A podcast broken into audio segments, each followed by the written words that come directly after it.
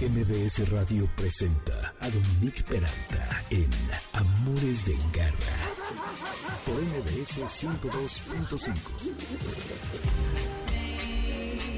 esto que se llama Our Day Will Come de la diosa reina de la música Amy Winehouse, que con tan poquito tiempo dejó una huella profunda en los corazones de todos y cada uno de nosotros. Así es como inicio, Amores de Garra, espero que se encuentren bien. ¿Cómo va su sábado hoy 4 de septiembre? Bienvenidos este sábado de huracanes de septiembre, de ya la recta final del año. Pues si se quedan ustedes por aquí en Amores de Garra, se va a poner re bueno porque hoy voy a iniciar el programa con Estela Molatore, quien va a platicarnos acerca de un clásico de la novela americana, The Call of the Wild, El llamado de lo salvaje, de Jack London, cuyo protagonista es, por supuesto, un perro, si no, no hablaríamos de ello aquí en este programa, un perro que se llama Buck. Después voy a hablar con Darwin Angulo, quien es adiestrador, y cómo se puede ayudar a los perros que tienen miedo. El sábado pasado habló acerca de este mecanismo de defensa y cómo puede ser aprendido, en ocasiones genético. Y para cerrar, vamos a, hablar de una buena noticia, que es que la plataforma de adopción de la PAOT ahora ofrece la ayuda de etólogos para poder introducir a los animales que adopten a través de esta plataforma a su casa, lo cual es un gran acierto porque te ayudan a saber qué animalito es adecuado para ti, tu estilo de vida. Y para esto vienen Rodrigo Suárez, que es etólogo, el doctor Rodrigo Suárez, y Mariana Boy, que es la procuradora de la PAOT,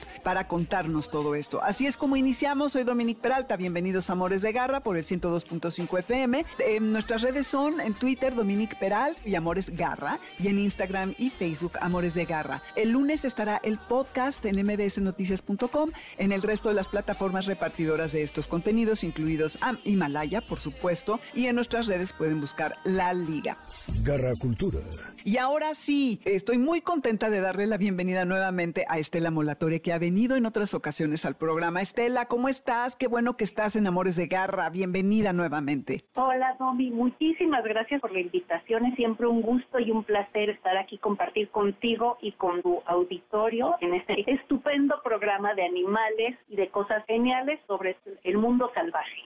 Exacto, del cual nos vas a hablar el día de hoy, de una novela que yo te tengo que decir que la leí cuando estaba en preparatoria y me impactó. Ya sabes, teníamos toda esta colección To Kill a Mockingbird, The Call of the Wild, esta del gran que luego que estaba basada en el Gran Gatsby, ay, no me acuerdo, bueno, una serie de novelas que eran muy alucinantes y esta en especial de Jack London que escogiste para el día de hoy, me encanta porque además habla de este espíritu imbatible de los animales, que es algo con lo que siempre estamos lidiando, o bueno, más bien disfrutando de nuestras vidas. Cuéntanos, mi querida. Bueno, pues mira, esta súper, súper maravillosa novela, como bien dices, que es eh, imposible no recordarla una vez que la has leído y no llevarla siempre contigo, el llamado de lo salvaje, que también se ha traducido como el llamado de la naturaleza o el llamado de la selva, lo cual no viene al caso, pero bueno. Ay, no, lo del salvaje queda mejor, sí, ¿no? Tú que eres traductora excelsa, regáñalos a todos. Así es, pero bueno, pues, siempre hay traducciones un poquito menos afortunadas, pero lo importante es esta gran, gran novela que escribió Jack London en 1903. Fíjate que es una novela tan importante que a lo largo de, o sea, en estos ciento, prácticamente 120 años, ha habido 12 adaptaciones fílmicas y la mm. primera fue muy, muy pronto, fue en los años 20, habían pasado apenas unos años de la muerte de Jack London y se hizo la primera adaptación que fue en cine mudo. Eh, ha habido ah. otras, sí, imagínate, ha habido otras con Claire Gable y Loretta Young, una con Charlton Heston, hay una versión incluso con Snoopy, eh, porque pues claro, perro y pues este incluyó a Buck en sus aventuras, hay dos versiones japonesas, una es de anime, ha habido series de tele y la última, última la hizo Harrison Ford en el papel de John Thornton, que es un papel memorable y es una actuación, la de él, aparentemente muy buena. No he tenido ocasión de verla, pero leí la crítica y creo que hoy la veré. Eh, bueno, esta novela del llamado de los salvajes es fruto del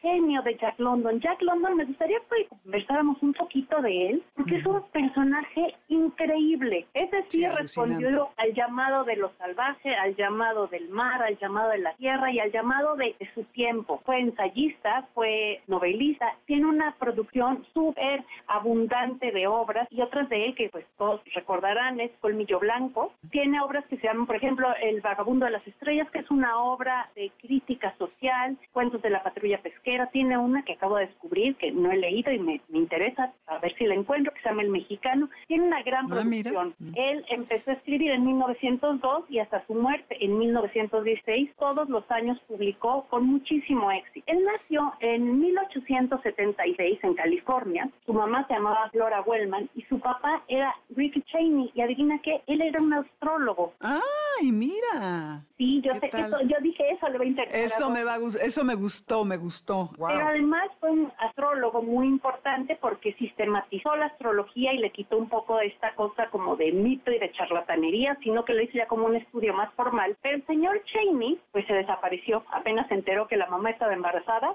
fue por el pan y no regresó nunca. Así es. Y pocos meses después del nacimiento de Jack, su mamá se casó con el señor London, que fue quien le dio el apellido, y por eso es que el mm. señor Jack London. Él fue un escritor y fue aventurero. Fíjate, entre todas las cosas que hizo, mira, fue pirata de Oz, lo cual era un delito. Después trabajó en la patrulla de pesca, entonces estaba del lado de la ley. Fue cazador de focas, se embarcó en mm. una expedición a Japón para cazar focas. Trabajó en un molino de yute, trabajó en una central eléctrica. Posteriormente se unió a las protestas de los trabajadores porque hubo una crisis muy importante de pues una depresión económica y fue con ellos hasta Washington. Después estuvo en la cárcel acusado de vagabundo. Cuando salió de la cárcel volvió a California y de allí se enteró de esta segunda ola de la fiebre del oro en, en Alaska, en el territorio del Yukon de Canadá y se dirigió ¿Y se fue? y se fue a la fiebre del oro y de allí tomó gran parte de la inspiración de su obra. Luego después de 11 meses regresó a California, estudiar en la universidad, no tenía dinero para seguir estudiando, se salió y empezó a escribir y ahí fue cuando tuvo muchísimo éxito y de inmediato se volvió así un super hit de ventas y ya teniendo dinero en lugar de volver a la universidad pues se compró una embarcación y atravesó, salió de California y llegó hasta Australia en una travesía muy accidentada llena de imprevistos y de cosas porque él no era, o sea no sabía navegar pero él nada lo frenaba y es un poco lo que él refleja en su obra, ¿no? Este, este espíritu irrefrenable donde cuando quieres ir hacia un, hacia un lugar vas directo y sin fijar. él siempre, te digo, respondió a este llamado de la vida, de la naturaleza, de lo salvaje, y murió muy joven, murió a los 40 años por un problema renal. El escándalo siempre...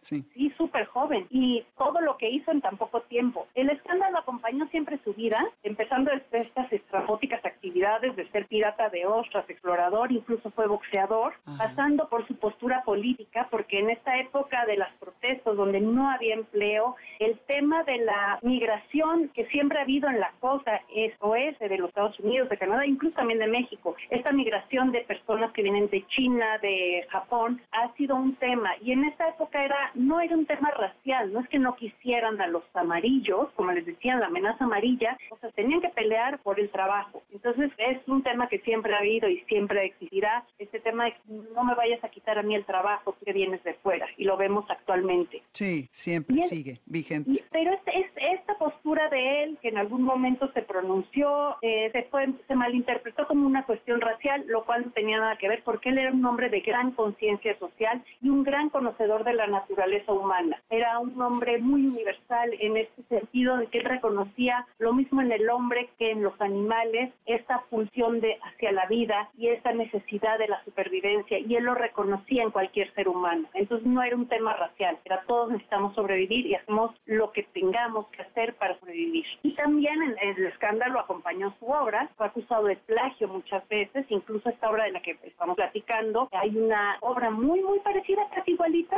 que se llama Mis perros en las tierras del norte, de un autor muy poco conocido que se llama Young, el que nadie sabe, pero aparentemente se inspiró en ella. Y el último escándalo en la vida de Jack London tuvo que ver con su muerte. Él padeció este tema renal y aparentemente consumía morfina para pues mitigar el dolor y se le acusó mucho tiempo de que no había sido morfina para el dolor, sino que había sido suicidio. Eh, pero bueno, pues eso queda ahí. Ahora, vamos con la obra maravillosa de El llamado de los salvajes. Bueno, el protagonista, como ya bien dijiste, es un perro que se llama Bob.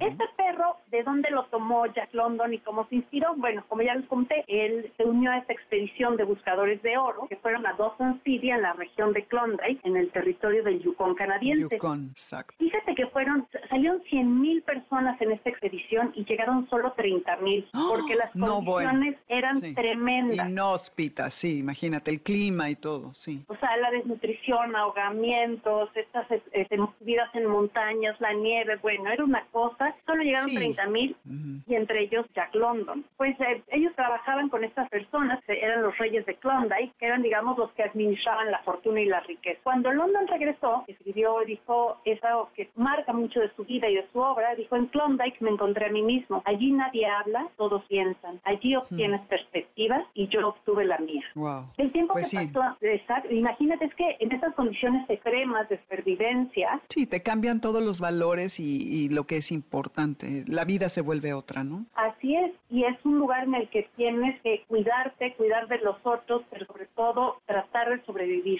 Sí, eso lo ilustra muy bien un perro y Buck es el personaje ideal para entender esa lucha, porque todo se puede traslapar al humano y al animal. Así es, y Bob va entendiendo este cambio en su vida, que ahorita vamos a hablar ya de él directito. ¿De dónde salió Bob? Cuando Jack London estuvo en Alaska, conoció a unos hermanos que tenían un perro que se llamaba Jack, igual que él, y era justamente una cruza de San Bernardo y Collie, Mm. y era una maravilla de perro, y era también un perrazo, y grandote como Bob, que es un perro en la novela de 70 kilos, es un animalote. Sí, es un animalote.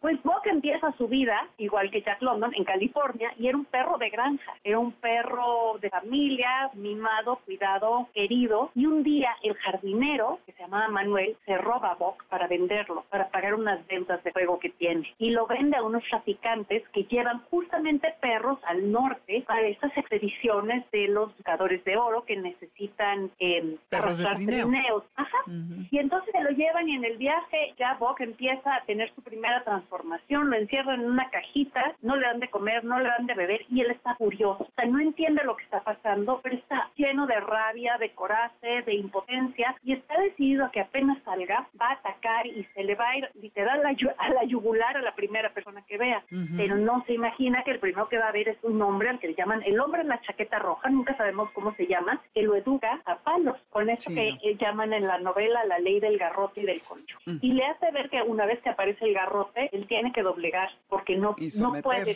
claro. Así es. Ujú. Tiene la fortuna de que lo vendan a unos eh, franco-canadienses, que se llaman, son unos personajes lindos, que se llaman François y Perrault, que tienen un trineo, un trineo de correo, que viaja por todas estas regiones inhóspitas, y tiene Vox que aprender a someterse al trabajo en equipo, a que hay un líder en la manada, que obviamente no es él, y que al que odia todo el tiempo, con quien va después a tener un enfrentamiento a muerte, y, y tiene que aprender a sobrevivir en la nieve. Por ejemplo, hay una escena muy, pues muy conmovedora cuando en la noche, pues oscurece y él dice, bueno, pues es hora de dormir, y se le ocurre meterse a la tienda de, de François y Perrault, porque ellos son los que, pues son sus amos, dice, pues en la noche como en la granja, junto a la chimenea. Exacto. Con el juez con el que yo vivía así era, entonces pues aquí también, ¿no? Así Y es, no. y lo agarran a trastazos, le, le empiezan Claro. a aventar todo lo que tienen y lo sacan. Y él trata de meterse a otras tiendas de campaña que hay por ahí, pero nadie lo quiere. Y dices, Sí. pues, ¿dónde están todos los demás? ¿Dónde están los perros? Y no los encuentra, está solito así en la nieve hasta que de repente se le hunde la patita y siente que hay algo mullido abajo de él y rasca un poquito y encuentra que hay un perro. Y entonces se da cuenta que los perros en estas condiciones cavan un hoyo en la nieve, se esconden en ese hoyo, se tapan para que el viento, la amenaza peor, no los vaya a matar. Y entonces pues ya aprende a dormir en un hoyo en la nieve. Sea, imagínate el perro de, de haber estado ya sabes como los No, perros que ahora las tenemos en su, en su consentido. camita Sí, pobrecito. No, bueno. y tiene que aprender todo, a comer, a que le arrebaten la cosa, Mm. porque le arrebatan la comida, porque él es un perro casa y entonces está acostumbrado a que le pongan su, su platito con su, su porción. Ajá. Lo cual no dan- existe. Así es, le dan un pedazo de pescado congelado y se lo tiene que comer rápido, porque si no se lo come rápido se lo roban. Así es. Así que Bob va desarrollando habilidades de supervivencia, aprende a comer rápido, aprende a robarles a los demás la comida, aprende a ser taimado y un poquito hipócrita y a que culpen a otros de sus fechorías y de sus robos, porque tiene que aprender a sobrevivir. Y hay una reflexión ahí muy interesante, porque aunque al principio de la novela Jack London nos dice que Manuel, quien lo robó para venderlo, tenía una deuda de juego, más adelante en la novela, cuando está aprendiendo esta cuestión de que tiene que robar a veces para comer, es el juego de la subsistencia y dicen, este parece a Manuel, que lo vendió porque su paga en el como jardinero no le era suficiente para mantenerse a él y a familia. Claro, la circunstancia te obliga, ¿no? De pronto. ¡Ay, Estela, se nos terminó el tiempo! ¡Qué horror! Pues sí, vean qué esta novela maravillosa. Sí, es increíble. Y sabes qué? Es como esta, las duras lecciones de la correa, de la crueldad, del maltrato, lo que tú estás describiendo, el tenerse que ganar su lugar, el frío, el casi morirse de hambre. Y sobre todo, ¿no? Este tema de Jack London, muy recurrente en sus novelas, la lucha por sobrevivir con dignidad e integridad, ¿no? Y el desarrollo del, del individualismo, de la autosuficiencia, que eso él es lo que aprende, ¿no? A lo largo de su pasaje por el Yukon. Así es, y aprende a distinguir a los amigos de los enemigos y aprende que la lealtad es poco temporal a veces, ¿no? Así es. Estela, ¿a dónde te pueden encontrar si alguien te quisiera consultar? En Twitter, en arroba. Molatore, ahí me encuentran. Ya las demás, bueno, el Instagram casi no lo uso y el Facebook ya lo cerré, así que en Twitter me encuentran. Qué gusto, qué placer tenerte. Gracias por traer otra vez a la mesa esta novela. Es un clásico que todos tenemos que leer y seguir Así este ejemplo para, como decíamos, sobrevivir con dignidad e integridad. Estela, mil gracias. Gracias a ti, Domi, siempre es un placer. Muchísimas Igual, gracias. igualmente. Educa con garra. Muchos animales, muchos perros tienen miedo y de esto hablamos con Darwin Angulo eh, la semana pasada y sabemos que muchas veces el origen de esto puede ser una mala experiencia, pero también puede ser un tema genético. Y esto es algo de lo que nos explicó Darwin. Si quieren saber un poquito más al respecto, pueden ir a buscar en los podcasts en mbsnoticias.com. Ahí encuentran podcasts y se meten Amores de Garra y encuentran el programa de la semana pasada. Y hoy estoy haciendo la segunda parte con Darwin Angulo, quien es amigo de este programa, amigo mío, queridísimo y un extraordinario adiestrador que está más allá de todo esto que ha organizado SICA, un Congreso de Comportamiento Internacional y de Comportamiento Animal, que además ha trabajado, es quien trajo por primera vez a los perros para la policía hace muchos años, que maneja a estos perros belga malineses y bueno, tiene una experiencia increíble con animales de trabajo y también en lo que es el comportamiento. Darwin, bienvenido para que nos platiques ahora sí que la parte 2 acerca de esto que es el miedo que quedamos que íbamos hoy a hablar, de cómo podemos ayudar a nuestros animales para mitigar el efecto. Tú dijiste la semana pasada y retomo, ya me voy a callar para que tú hables, que el 20% de este comportamiento se puede arreglar y con mucha, mucha suerte el 50%, lo cual es un poco descorazonador, pero, pero bueno, algo es algo. Pero hay cosas que seguramente se deben y no de hacer. Y eso es lo que quisiera que nos platicaras para todos los garrescuchas que están allí, que tienen animalitos que, sufren de, de este comportamiento. Claro que sí, hola Dominique, hola a todos los radioescuchas, me da mucho gusto, ya sabes, como siempre estar en tu programa. Y sí, como bien platicamos la última vez, esta cuestión del miedo pues es algo pues, que nos afecta a todos, definitivamente, y más a nuestros perros. El miedo, independientemente de que sea adquirido y nazcas con él de alguna manera, de manera genética, ¿no? Heredada, el miedo lo tenemos todos y todos, los, o sea, todos tenemos miedo, porque es un mecanismo de defensa, ¿sí? Ese miedo es el que nos va a hacer actuar en un momento de peligro, donde dependiendo de la personalidad que tuviéramos, que, y, y hablo en, en plural, también nosotros, porque es lo mismo, con nosotros y los perros tenemos ese mismo mecanismo en el cual, según nuestra personalidad, vamos a saber si huimos o nos confrontamos de tal manera al peligro que vamos a, a vivir en ese momento, porque algo esté sucediendo, vaya a suceder. Hay Exacto. perros que entran en pánico, que el pánico ahí sí, o sea, cuando están por ocurrir algo, tú te preparas, ¿no? dices, ah, caray, aquí está sonando algo extraño, algo viene, o hay una situación que ya, algo que sospecho de algo. Pero los perros que están en pánico y que tienen miedo excesivo, entran en pánico justamente, y eso no los hace pensar, ¿sí? Los hace huir definitivamente, y muchos de estos perros también se la viven pensando en qué les va a pasar en todo momento. Entonces nunca hay una concentración, es complicado que ganar la atención del perro, porque cualquier ruidito que ocurre, cualquier persona que llegue, ustedes se van a dar cuenta. Hay gente que tiene un pastor alemán, vamos a decir. Entonces, el, el perro es un cachorrito y en cuanto una persona entra a una habitación, el perro empieza a ladrar constantemente. Y mucha gente di- dice, uy, este perro qué carácter tiene, es un alfa, le llaman, que Sí. yo no estoy de acuerdo, no se están diciendo, es un alfa, va a ser un alfa o va a ser un perro bravo. No, todo lo contrario, es un perro que tiene miedo. Está ladrando porque tiene miedo y está tratando con su lenguaje de alejar ese peligro, de alejar a esa persona. Los perros que que eso hacen cada vez que alguien entra a la casa, pues sí, como ya son tímidos, son miedosos, se empoderan por la casa, porque ya tienen casa y porque ya tienen un dueño, entonces van a tratar de ahuyentar todo lo que se acerque por lo consideran peligroso. ¿Y qué es lo que tendríamos que pues, hacer? perdón, le dan la bienvenida a todo el mundo. Ahora, ¿qué podemos hacer? Y creo que en algún momento lo comentamos, pero esto le va a servir a la gente. Cuando lo, tenemos un cachorro, ¿no? Que generalmente nos aconsejan que los perros al principio no deben de salir a pasear por las vacunas, etcétera, etcétera, etcétera. Pero ya cuando se empiezan a sacar, se dan cuenta que van a la calle y tienen tanto miedo que no van al baño en la calle. Sino cuando se tiran pecho tierra.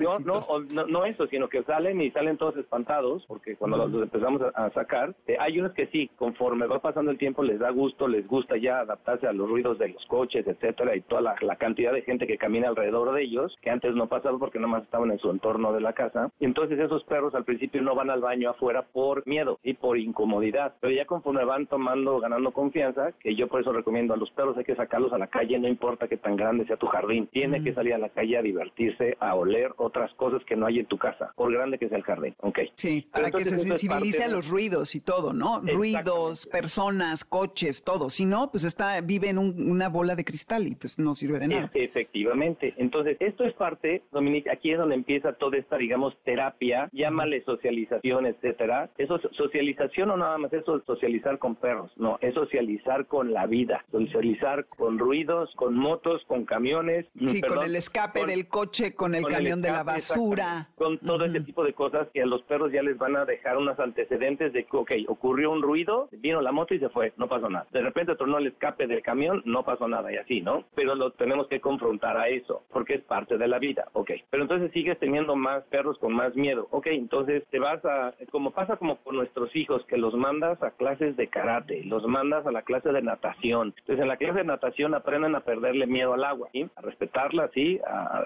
perderle el miedo y a dominar el, manejo del agua y a nadar finalmente y ya luego se divierten en el agua. Te los llevas al karate también para que aprendan a templarse de alguna manera, no para agarrarse a golpes con niños y chavos y no, sino para templarse. y Los mandas de campamento para que también aprendan a estar solos, no con su mamá o sus papás todo el tiempo, a estar con otros niños o los perros con otros perros, a que socialicen, sí. Eso es muy importante porque así es la vida. En un futuro tú vas a estar, todos vamos a estar solos, ¿no? Y los perros van a estar solos en cuanto que te vas a ir al súper, te vas a ir a algún lugar o te vas a ir de, de tu casa, pues van y vienen la gente de la casa, pero más aún con los perros que viven solos hay que enseñarles a estar solos, a que sepan que no pasa nada. Entonces, parte de lo que puedes hacer, por eso los gimnasios que yo hago para perros, para eso son, para someterlos a retos. Es un reto. Si le tienes miedo a las alturas, no te preocupes, yo te voy a ayudar, piérdele el miedo, porque una altura puede ser desde una escalera, ¿eh? A los perros que les da miedo bajar, bajar o subir, pues es más bajar que subir escaleras. Y esos perros, pues hay que ayudarlos un poco y decirle, mira, da el brinquito, literal, y vas a ver que no pasa nada. Y luego da dos y tres y cuatro y ya te aventaste toda la escalera y no pasa nada. Y lo tienes que hacer repetidamente para que vayan dominando ese miedo. Y ya al rato las escaleras las suben y las bajan a placer, ¿sí? Pero eso es lo que prácticamente hay que hacer. Y hay que ayudarlos también en muchas ocasiones, por ejemplo, con comida, aunque también a veces con comida no, no lo es todo la comida, porque cuando un perro está estresado, tiene mucho miedo, no le hace caso a la comida, no, no, no le interesa comer nada, no, está panicadísimo y no le importa que le des un premio, el, el que sea, por valioso que este sea. Pero sí es importante llevar a cabo todos estos, este tipo de ejercicios, que no porque el perro tenga mucho miedo, pobrecito, y lo voy a dejar en casa o en mis brazos y lo voy a apapachar todo el tiempo, porque entonces el perro no, no sale de esa burbuja que tú mencionabas al principio, ¿no? Porque ahí es la burbuja de la protección personal del dueño. Eso es justo lo que te iba a preguntar, Darwin. No debemos de reforzar el comportamiento del porque entonces el animal lo confunde que lo estás recompensando. Y si cada vez que suena un trueno, que llega un extraño, o que vas en la calle y pasa el camión de la basura y hace un ruido horrible y se asusta, y tú lo abrazas y lo agarras y lo le das unas palmaditas en la cabeza, él siente que está haciendo algo bien. nosotros tenemos que ser como muy tranquilos, sensatos y equilibrados y más bien como tratar de ayudarlo a que construya confianza en sí mismo, ¿no? Sí, te voy a decir una cosa, ahorita de esto que mencionaste, eso era una teoría antigua, ¿no? De que no, no premies al perro cuando está teniendo miedo porque siente que lo estás premiando y, ¿no? Ya no es tanto así, no es tan, porque va a depender de la situación mm. y va a depender, siempre van a depender de la situación. Es como cuando dicen, no veas al perro a los ojos porque eso es, es intimidante, es agresivo. No, espérate, pues depende, ¿no? Porque si estás tú con tu pareja y te está viendo a los ojos, pues no te está amenazando, ni un amigo o una amiga, no, depende de la situación. Aquí aplica lo mismo. ¿sí? sí puedes en un momento dado dar calma, sí, pero lo que no puedes estar haciendo es todo el tiempo bajo cualquier circunstancia estar apapachando al perro en todo momento, el perro tiene miedo y se llega a ti para ser cobijado con tus caricias y tus voces y tus apapachos, eso sí no, porque entonces el perro ya sabe que ese miedo lo, se va a sentir el más tranquilo cuando está contigo. Y entonces es un círculo vicioso, no vas a acabar con ello. En vez de enseñarle, a ver, a ver, no, no te subas en mí, a ver, vente aquí, yo te, si te, te hace sentir mal, ok, mira, yo te, te distraigo un poco si se puede con comida, ok. No, ahora es demasiado el miedo, hago que el miedo no sea tan fuerte, lo disminuye un poco. Por ejemplo, vamos a suponer que hay cierta persona en mi casa que le causa miedo. Bueno, pues la presentación no la voy a hacer a un metro, a dos metros. Le voy a pedir a esta persona que se vaya 5 o 10 metros, donde el perro está más tranquilo. Entonces, a lo mejor ahí, si la persona llega a 10 o 20 metros y le empieza a dar comida, el perro no se siente tan presionado. Y entonces dice, ah, caray, esto sí, a ver, espérame, ahorita atiendo a esa persona que está a 20 metros, ahorita no está en mi, eh, en la distancia que representa un peligro, ¿no? No, no, lo siento que me está invadiendo. Entonces, sí, eso que me estás ofreciendo en este momento, sí me lo va a comer. Entonces, poco a poco, empiezas a hacer que esta persona se empiece a acercar, se empiece a acercar, y por repeticiones, el perro se va a acostumbrar, es decir, ah, caray, cada vez que llegue esta persona, me dan pedacitos de pollo. Sí, entonces no es algo malo, es algo bueno. nunca, es algo bueno. Entonces dice, oye, entonces empieza a asociar a esa persona como algo bueno, efectivamente. Eso sería lo que podríamos hacer en determinado momento. Ok. Entonces, por perdón, ejemplo... Perdón que te interrumpa, de hecho, y es que mucha gente hace ese error de que, tú sabes que siempre me gusta poner ejemplos con la gente. Cuando tú quieres presentar a una persona para que, a una pareja, perdón, para que se conozcan y demás, pues no es de que sea, mira, aquí está y dense un beso y todo y abrácense para que caigan. no, no, no, espérate, es un proceso todo eso, no es así de rápido. Primero empieza a invitar a salir y se van conociendo y ya tú dirás, oye, si me caes bien o no me caes bien y ya vas viendo qué tanta confianza le vas teniendo, dependiendo para qué lo quieras, si va a ser como amigo, amiga o para un novio, novia o qué sé yo, ¿no? Entonces con los perros es lo mismo, no es de que, ah, mira, que, se, que socialicen, entonces los empiezan a jalar con la correa y así como que conózcanse. No, eso está pésimo, eso, eso, no lo, eso nunca lo deben de hacer porque incrementas el miedo. Sí, no hay que forzarlos, hay que darle tiempo al animal que vaya agarrando confianza. En, como tú dices, el contexto lo es todo, ¿no? ¿En qué contexto está? ¿Cuántos perros hay? Si hay uno que le da especial miedo, hay uno que lo está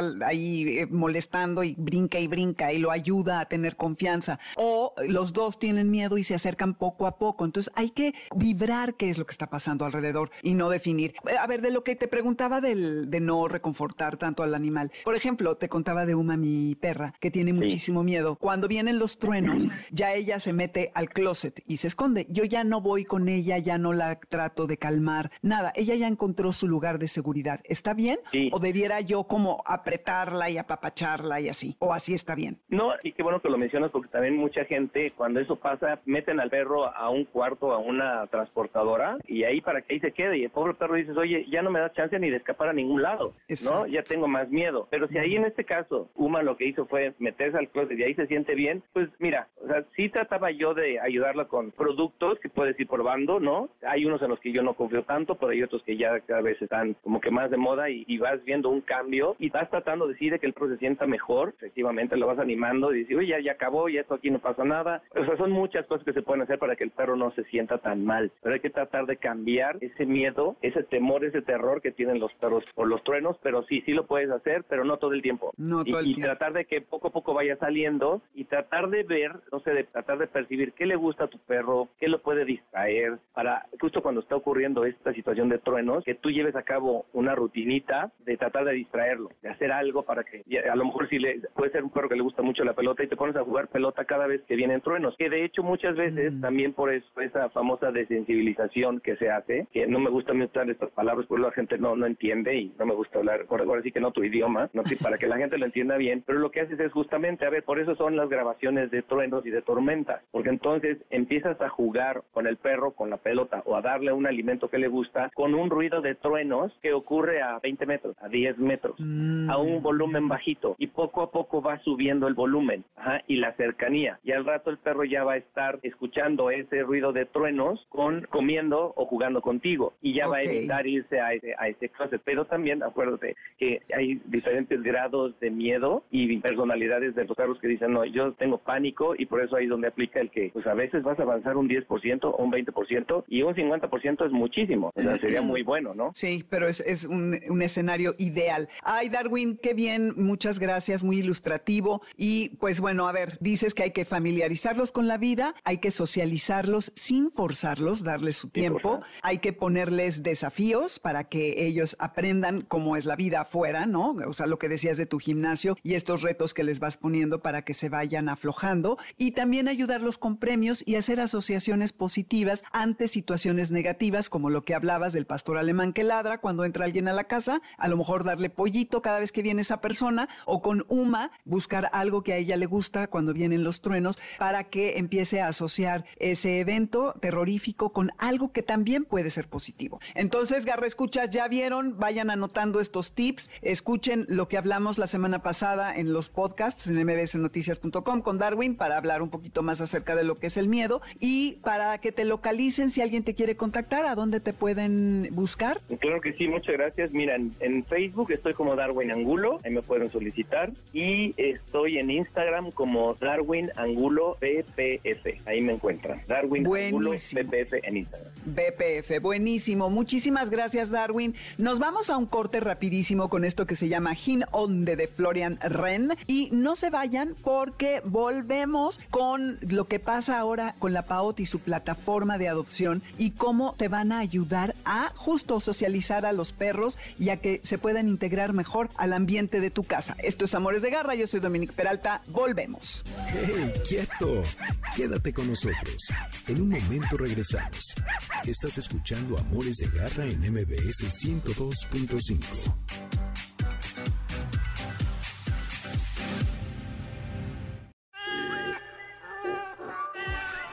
Continuamos en Amores de Garra con Dominique Peralta en MBS 102.5. ¿Sabes dónde está tu gato? Regresamos. MBS 102.5. Soy Dominique Peralta, esto es Amores de Garra. Lo que acaban de escuchar es Amber Mark con la canción que se llama Love Me Right. Quiéreme, pero quiéreme bien, como quisiéramos que quienes adoptan a mascotas quieran a sus animales. Justamente por eso escogí esta canción, que además está cachondona, muy buena para un sábado como el día de hoy. Están aquí en el 102.5 FM, pueden buscar la lista de la música del programa bajo mi nombre y buscan la lista de Amores de Garra. Las redes son Dominique Peralt, MBS 102-5, Amores Garra y esto es en Twitter y en Facebook e Instagram Amores de Garra. Estamos en línea en mbsnoticias.com. El lunes pueden encontrar el podcast y también en todas las repartidoras de este tipo de contenido. Radar de Garra. Bueno, pues ustedes saben que el, adoptar a un perro puede ser una de las experiencias más increíbles en el mundo, tanto para el animal como para quien lo recibe en casa, pero no siempre el final es feliz. Y para hablar de esto están conmigo Mariana Boy, que es procuradora de la PAOT, quien ha estado en varias ocasiones con nosotros hablando acerca de la labor que ellos hacen para los animales. Y también está el etólogo Rodrigo Suárez, quien es su primera vez en el programa y espero no sea la última que tiene un largo currículum. Voy a mencionar brevemente que obviamente es médico veterinario, egresado de la Facultad de Veterinaria y Zootecnia de la Universidad Nacional Autónoma de México, especialista en medicina y cirugía veterinarias, en etología clínica, es académico del Departamento de Etología y Fauna Silvestre y Animales de Laboratorio, también tiene práctica privada de etología, fundador y director médico del Centro de Desarrollo Integral Animal, certificado de competencia laboral en adiestramiento canino por el Consejo de Normalización y Certificación de competencia laboral.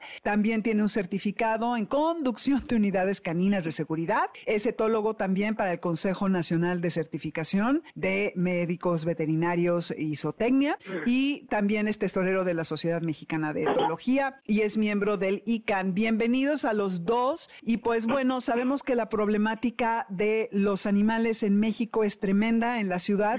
Si las cifras no se han actualizado, hay parece ser un millón doscientos mil perros en situación de calle y aunque 57 de cada 100 mexicanos tienen mascotas, hay muchos animales en la calle que necesitan ser rescatados y para esto Mariana Boy, procuradora de la PAOT, que ya nos ha platicado, tienen ahora una plataforma increíble que se llama Adopta México. Entonces, Mariana, cuéntanos un poquito para refrescarnos cómo es esto de la plataforma. Gracias, Dominique, y gracias, gracias por abrirme un espacio aquí en tu, en tu programa y es un gusto estar contigo y con Rodrigo. Y sí, como bien mencionas, pues bueno, los números no están actualizados, tenemos muchísimos animales, muchísimos perros que están en situación de calle y efectivamente con el propósito de poderles encontrar un hogar a estos animales que hoy por hoy son rescatados por los refugios y por los albergues y por protectoras independientes y por supuesto también por la Brigada de Vigilancia Animal por el Metro de la Ciudad de México, es que abrimos una plataforma, pusimos a disposición de la ciudadanía una plataforma que se llama Adopta CDMX y es una plataforma en la que se pone a disposición de la ciudadanía todos los animales de compañía, llámese perros y gatos, que están esperando ser adoptados. Esta plataforma la lanzamos hace un año, en julio del año pasado, y afortunadamente hemos tenido unos resultados maravillosos. Afortunadamente hemos logrado que se adopten un animal cada tres días, lo cual es de verdad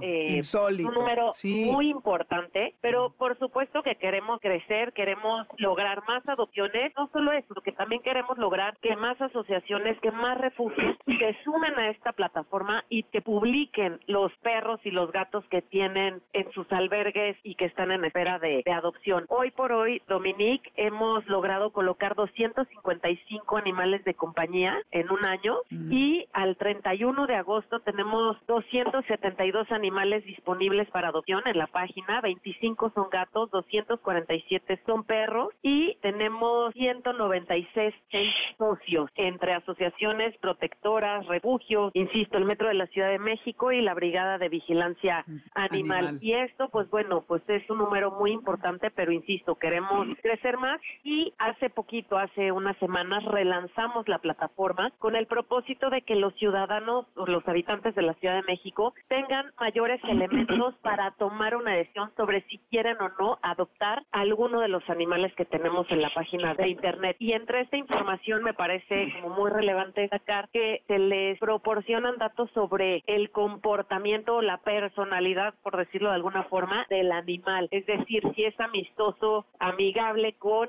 niños, con gatos, con otros perros. Y bueno, toda esta información, si tiene alguna condición especial física, es decir, si tiene algún problema veterinario, algún problema que se deba atender médicamente, o si tiene que le falte alguna extremidad, algún problema de visión, auditivo, etcétera. Y me parece que estos elementos, por supuesto, permiten a cualquier persona que esté buscando adoptar tener elementos para decidir qué animal es el que se acopla mejor a su estilo de vida y a sus condiciones. Entonces, pues bueno, seguimos mejorando esta plataforma con el propósito de poder vincular a cualquier persona que esté interesada en adoptar con las protectoras que tienen estos animales albergados. Esto está buenísimo y ahí es ahí donde entra Rodrigo, que es, les decía, etólogo, quien ahora va a hacer un acompañamiento, no él específicamente, pero un grupo de etólogos. Los etólogos, para quienes no sepan, eh, son quienes estudian el comportamiento de los animales, que son veterinarios, ¿eh? no crean que toman un cursillo ahí de fin de semana, no, es toda una especialidad en la carrera. Pero bueno, el caso es que ahora la PAOT provee de este acompañamiento para poder integrar al animal de la mejor forma al hogar del adoptante. Entonces, Rodrigo, cuéntanos cómo va a ser esta colaboración. Claro, muchas gracias por la invitación y pues como decía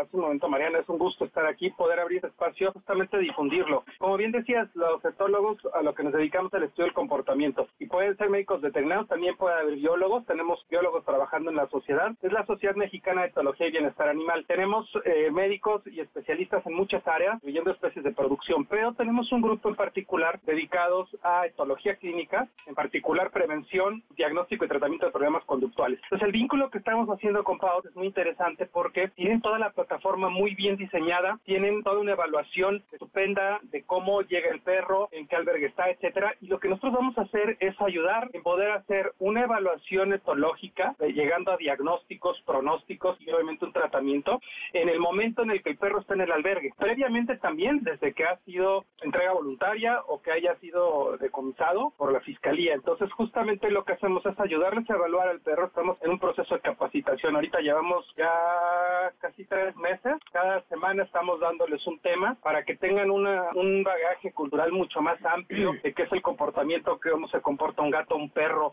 cómo aproximarse, los problemas de conducta que hay, cómo se abordan, qué es la modificación conductual. Hemos tocado también temas de nutrición, de manejo, para ampliar justamente este conocimiento que tienen ellos y que puedan ejercer mucho mejor la práctica. Entonces, la idea es Y con ellos, perdón que te interrumpa, ¿te refieres al personal de la PAO? Así es, con personal de la pauta estamos trabajando directamente en esta capacitación y de ahí el proyecto está creciendo porque estamos planteando una capacitación para los albergues y las protectoras. Entonces, todos los albergues, las protectoras, el metro, la brigada de vigilancia, como decía hace un momento, que están dentro de la plataforma Adopta, estamos haciendo un programa de capacitación en el que justamente a ellos les vamos a estar también dando clases para que puedan identificar problemas de conducta, que puedan tener una visión un poco más amplia de lo que pasa con un perro, con un gato, cuando están en grupo, etcétera. Porque, como bien decía hace un momento, se da un perfil del perro, tiene estas condiciones, tiene estas otras, pero muchas veces, y no solo es en nuestro país, en todo el mundo, cuando uno adopta un perro, tiene que haber un seguimiento para que sea una adopción exitosa, porque muchas veces es súper común que al perro lo regresan a las dos semanas o a las tres semanas, incluso hay protectoras que son muy estrictas en sus protocolos y a la semana te van a visitar y si el perro no se ha acoplado todavía, te lo llevan de regreso. Y justamente eso es lo que vamos a ir previniendo, para que entonces no van a hacer un diagnóstico de los problemas conductuales, para eso estamos los etólogos clínicos, pero sí vamos a estar haciendo un seguimiento de los problemas que ya pueda tener, la prevención de otros problemas llegando a casa y justamente garantizar que las adopciones sean exitosas. Es que eso es muy importante. Fíjate que eh, un adiestrador inglés, Robert Alin, al que puse su eh, entrevista la semana pasada, lo entrevisté en SICA hace dos años, me contó que en Inglaterra hay una estadística de que el 80% de los animales que están en los albergues, en las perreras, son animales que han recibido adiestramiento y que parece que el problema son justamente los entrenadores porque se les enseña cosas que no son útiles para el animal. Y entonces el dueño pagó para poder integrar ese animal a su casa, pero no tuvo las instrucciones adecuadas y entonces se dio por vencido porque piensa que el animal no sirve, no entiende, no aprende. Y justo esto es lo que pasa muchas veces, como decías, de que a las dos semanas los pueden regresar. Entonces, qué valioso de parte de la PAOT y de ustedes que hagan este esfuerzo para que realmente quien llegue a la casa se quede allí y no pierda la oportunidad de poder tener un hogar. Entonces, sí, está increíble. Entonces, al momento que yo a través de la plataforma adopte, yo voy a recibir por parte de la gente de la PAOT todo este acompañamiento. Así es, y lo que estamos planteando justamente es ese perro que ya se va en adopción o ese gato, previamente ya va a haber tenido una evaluación conductual para saber si hay problemas, qué, cómo son y cómo tratarlos. Entonces, eh, ya que esté en la casa, le vamos a dar un seguimiento para justamente tratar esos problemas, ayudar a que se incluya. Y no caer en eso que decías hace un momento, que sucede muchas veces con el adiestramiento. El adiestramiento es una maravilla de herramienta porque te permite tener control y un muy buen manejo. Pero desgraciadamente, en la calle vemos un montón de letreros de gallardetes que dicen corrección de malos hábitos, corrección inmediata de la conducta canina, cosas así. Entonces, te crean falsas expectativas. Tú das el adiestramiento y el perro acaba haciendo rintintín, se para de pestañas, brinca por un aro de fuego, eh, viene cuando le llamas, así perfecto. Pero cuando te vas de casa, orinando, sigue agrediendo, destruye cosas. Y es la gran diferencia. La etología clínica lo que busca es un cambio en el estado de ánimo del animal. Y el adiestramiento lo que hace es enseñar comandos. Entonces, no importa si el perro tiene hambre, frío, sueño, me quiere morder, yo le puedo enseñar a que se siente. Pero eso que se siente no me va a servir para que no se aviente a otros perros. Más bien lo que voy a hacer como etólogo clínico es utilizar esa herramienta de sentado para ir premiando la calma por estar sentado. Entonces cambia mucho. Y no caemos en esos errores que muchas veces tenemos casos de perros que han pasado por tres, cuatro adiestramientos y va creciendo y va creciendo y va creciendo. Esta parte del maltrato que está alrededor de todo esto es muy común porque hay perros, por ejemplo, que tienen agresión. Muchas personas lo que hacen es que le ponen un collar de castigo y mientras el perro está ahorcado lo ponen enfrente de otro perro que le está ladri, ladri, ladri, ladri. Entonces aparentemente hay cierta calma porque el perro no está haciendo nada, pero en realidad no se puede mover. Lo que pasa es que va incrementándose a nivel mental, esa agresión va haciendo que la agresión que tiene el perro que tú estás tratando, que tienes con el collar, se va incrementando. Luego no te sirve el collar de castigo normal y tienes un collar de picos. Y luego no te sirve y luego tienes que llegar a un collar electrónico. Sí, y al final tienes una bomba de tiempo porque en cualquier momento el perro se convierte en algo que se llama es una impulsividad porque su cerebro ya no le puede mandar una señal y decirle detente, no te va a pasar nada. Él está atento a ver quién lo va a agredir y muchas veces puede revertir, puede redirigir la agresión hacia la persona que está ahí,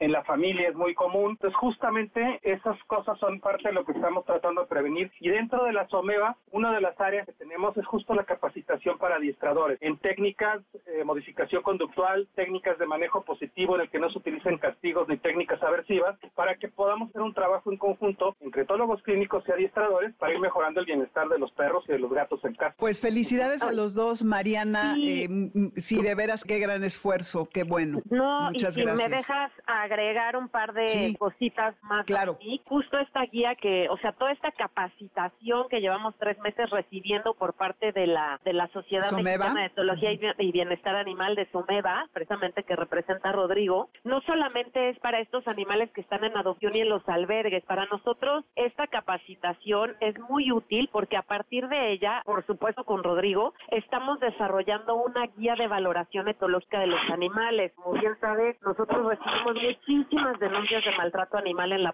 PAOT y hasta el día de hoy la PAOT hace una valoración física. Tenemos una guía de valoración física de los animales. Entonces, a través de esta guía valoramos si el animal está siendo maltratado físicamente, pero hay una parte muy importante ¿eh? que es la valoración del comportamiento, la valoración etológica de los animales. Como sabes, también hay otro tipo de violencia, ¿no? No nada más la que se percibe a partir de lesiones. Entonces, esta guía que estamos desarrollando con Rodrigo no solamente nos sirve para los albergues y estos animales que se dan en adopción a través de nuestra plataforma de Adopta CDMX, sino que a nosotros como PAOT nos va a servir y la vamos a aplicar en la valoración para atender las denuncias de maltrato animal. Es decir, no solo vamos a ver si el animal es pateado, golpeado, agredido físicamente, sino que vamos a ver si tiene otro tipo de agresión y que se manifieste en su comportamiento. Entonces, pues bueno, esta guía y esta capacitación es fundamental para nosotros y sin duda alguna es un paso muy importante en el tema de protección y de buscarle el bienestar animal en la Ciudad de México, ¿no? O sea, creo que somos punta de lanza, vamos a ser punta de lanza en este tema en el país. Entonces, pues muy importante y muy agradecida con la Someda y con Rodrigo. Sí, estoy de acuerdo. Oigan, ya se me acabó el tiempo, ah. perdón, perdón. Muchísimas gracias a los dos. Otro día los invito de nuevo, pero mil, mil gracias. Vayan a la plataforma Adopta CDMX y tengan la certeza de que el animal que escojan, ustedes van a tener toda la información para poder hacer la mejor elección.